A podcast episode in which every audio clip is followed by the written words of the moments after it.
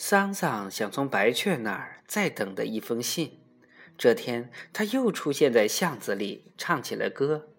他一边用从地上随便捡起的瓦片在沿巷而立的墙上画着道，一边唱。从巷头唱到巷尾，又从巷尾唱到巷头。走到白雀家门口时，就把声音放大了唱，但总不见白雀出来。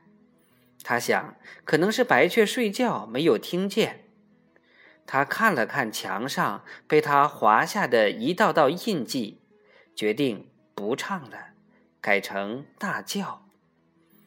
一颗星挂油瓶，油瓶漏炒黑豆，黑豆香卖生姜，生姜辣叠宝塔，宝塔尖戳破天，天 A 天地 A 地，三拜城隍和土地，土地公公不吃荤，两个鸭子囫囵吞。